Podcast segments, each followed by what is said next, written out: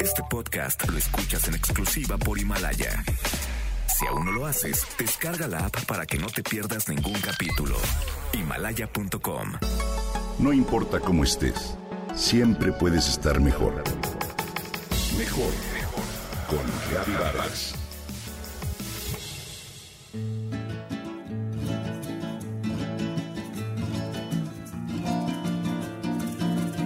Ya sea en ocasiones o de manera frecuente, a los mexicanos nos encanta disfrutar de un rico atole para iniciar o finalizar el día. ¿Quién no recuerda el gozo de tomar el sabroso atolito que nos preparaba la abuela o nuestra mamá? En especial en esos días fríos y lluviosos en los que nos gustaba sentirnos apapachados y el calor de esa bebida nos reconfortaba el cuerpo, pero también el alma. Como sabemos, el atole es una bebida de origen prehispánico preparada a base de maíz y agua y se toma caliente. De consistencia espesa y generalmente con sabor dulce.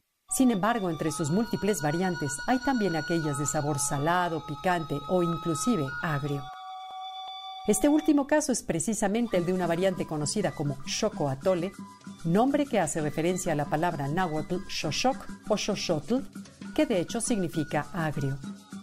El choco atole, como el resto de los atoles, ya era preparado desde la época de nuestras culturas originarias, como lo demuestra una descripción de Durán y Hernández del siglo XVI, en la cual se menciona que era una bebida hecha a base de masa de maíz negro o morado maduro, mixta malizado o no y diluida en agua, que se dejaba junto al fogón entre dos y cinco noches para promover su fermentación no alcohólica y luego se endulzaba con miel de abeja o agua miel de maguey.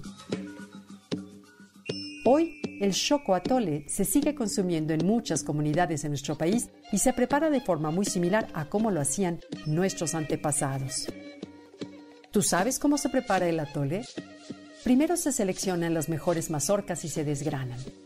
Los granos se lavan muy bien y se dejan remojar en agua limpia durante una o dos noches. Luego se muelen, ya sea en un metate o en un molino, nada más para que queden quebraditos. Enseguida se pasan por una coladera o manta de cielo y a mano se les quita la cascarilla. Esta limpieza suele ser un proceso engorroso y tardado, pero que se requiere para lograr una buena fermentación. Así, la mezcla que resulta se pone a fermentar por al menos una noche. Si hace frío, se acerca al fogón para que se mantenga tibia, pero por lo general basta que se deje a temperatura ambiente. Pasado ese tiempo, el agua con el maíz se vuelve agria. En ese momento, la mezcla se muele otra vez, pero en esta ocasión mucho más finamente y se pone a cocer con canela, sin dejar de mover y agregando poco a poco de la misma agua ácida hasta que el líquido espese. Al soltar el hervor se le adiciona azúcar al gusto, sal o chile. Algunas personas combinan la receta original con elementos de la cocina europea y agregan leche hervida al chocoatole cuando éste ya está bien cocido.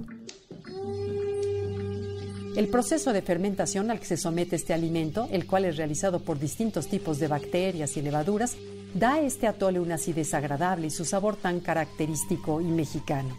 En varias regiones de nuestro país el choco atole es una bebida que se consume en festividades especiales como el 24 de junio, día de San Juan Bautista, o durante la Semana Santa. Desafortunadamente esta rica bebida tradicional y muy nutritiva reflejo de nuestra vasta cultura culinaria, se encuentra en proceso de desaparición.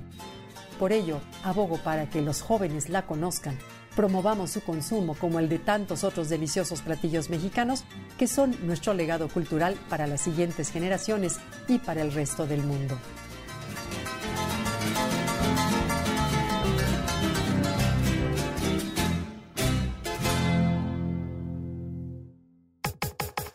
Comenta y comparte a través de Twitter.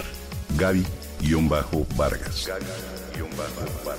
No importa cómo estés, siempre puedes estar mejor. Mejor, mejor. Con Gaby Vargas. Este podcast lo escuchas en exclusiva por Himalaya. Si aún no lo haces, descarga la app para que no te pierdas ningún capítulo. Himalaya.com